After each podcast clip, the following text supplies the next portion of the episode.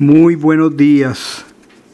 Continuamos estudiando al profeta Amós en el capítulo 2, versículo 6, especialmente esta mención que dice, porque ellos vendieron al justo por plata. Esta expresión nos permite ver que José, o sea, Joseph, aquí en esta afirmación es un modelo del varón bíblico. En pocas palabras, Joseph está haciendo aquí un tipo del Mesías, un, un reflejo pálido, una pequeña sombra del Mesías, porque estamos viendo cómo al hijo de Raquel, la esposa de Jacob, eh, viene a servir a sus hermanos, pero estos lo traicionan y lo venden. Y esta es una figura del Mesías. Hay una expresión eh, del lenguaje hebreo, y no solamente el lenguaje hebreo que es como una figura del lenguaje que se denomina una alegoría. Y una alegoría es como una ficción, eh, en virtud de la cual un relato o una imagen representan o significan otra cosa diferente. Esto es muy frecuente en el hebreo.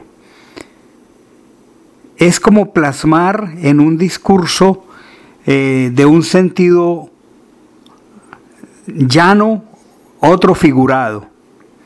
Y por medio de estas figuras que se llaman metáforas, llevar a dar a entender una cosa que se está expresando de manera diferente.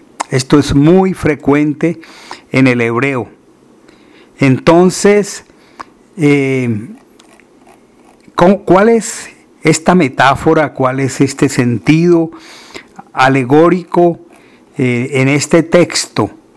Estamos expresando que alguien fue vendido. Estamos expresando que el justo fue vendido por dinero. Y ese es eh, el sentido metafórico al que me estoy refiriendo en particular. Porque ellos vendieron al justo por plata. ¿Cuál es aquí la alegoría? Vamos a verla, vamos a, construirla juntos. Tenemos a Jacob, que es el padre. Eh, Jacob estaría alegorizando o figurando la persona del Eterno, la persona de Dios. Y hay una mujer que en este caso es Raquel. Esta mujer es Israel. Y esta mujer pare un hijo en este caso Israel, pare al Mesías. Pero cuando vienen sus hermanos, eh, estos lo traicionan y lo venden. Y como todos sabemos, al Mesías lo vendieron por 30 piezas de plata. Eh, es, un, es un dibujo como calcado de la historia de Joseph y sus hermanos ocurre exactamente eh, con Machiach. Estamos observando de algo general cómo podemos llegar a algo particular y, aún así en, viceversa. Esto es una de las reglas eh, hermenéuticas de la interpretación del hebreo. Entonces, eh, por todos los lados estamos viendo que, por ejemplo, el nombre de Joseph, de José, eh, fue profético, porque cuando él nació, su, su madre Raquel dice, añádame el eterno otro hijo. Es como si el eterno añadiría en el futuro un sadik, un justo y el único justo en este caso es el Mesías. Entonces, estamos observando cómo estos hijos de Israel, o sea, de Jacob, que ya hemos identificado como las tribus del norte, fueron los que vendieron a Joseph. Y más allá de lo literal y de lo alegórico, esta eh, historia particular se está refiriendo eh, en relación a cualquier persona que se esté portando como Joseph, que esté caminando como un sadik, como un justificado.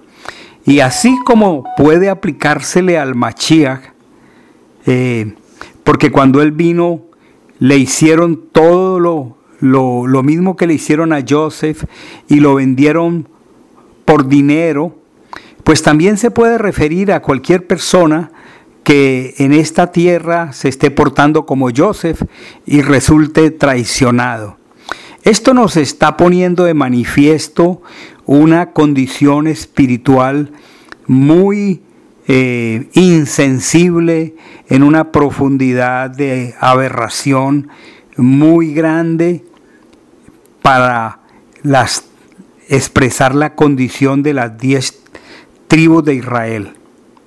Si para esos días en que las diez tribus de Israel estaban sumidas en el pecado, eh, con esos altares idolátricos en, en el norte de Israel y considerando aliarse con los asirios, si para esos días el profeta Amós se hubiera atrevido a expresar la palabra que muchos años más tarde se expresaría el Mesías, cuando denunció a los fariseos y les dijo sepulcros blanqueados, así como reaccionaron los fariseos en la época del Mesías.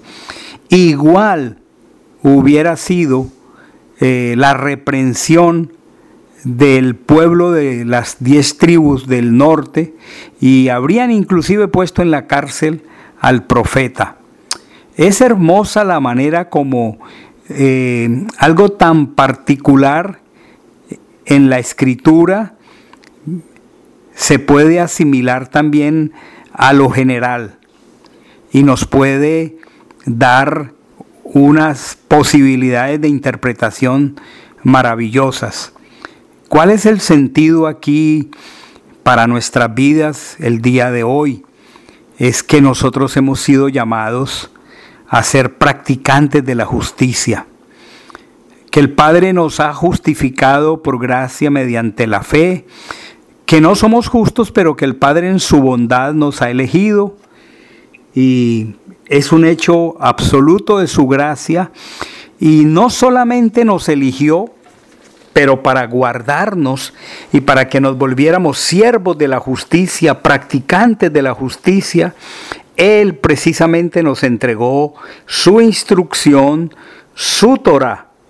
Pero llegado el momento en que estos justificados por gracia mediante la fe, perdamos de vista lo que somos y perdamos de vista el corazón del Padre y sus instrucciones, podemos caer en las mismas trampas que cayeron los hermanos de Joseph, en las mismas trampas que cayeron las diez tribus del norte, porque lo único que nos diferencia es el tiempo y la distancia, pero el mundo espiritual opera bajo unas eh, prerrogativas idénticas todo el tiempo, porque es la condición de naturaleza caída del ser humano a quien el Padre visita por gracia y en su bondad nos da la Torah, pero nosotros definimos si la abrazamos o no y los resultados siempre van a ser los mismos.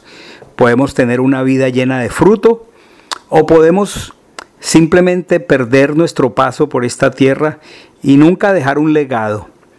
Meditemos profundamente este día en el corazón, en estas realidades espirituales tan maravillosas. Que tengan un hermoso día. Ay, shalom. Bendiciones.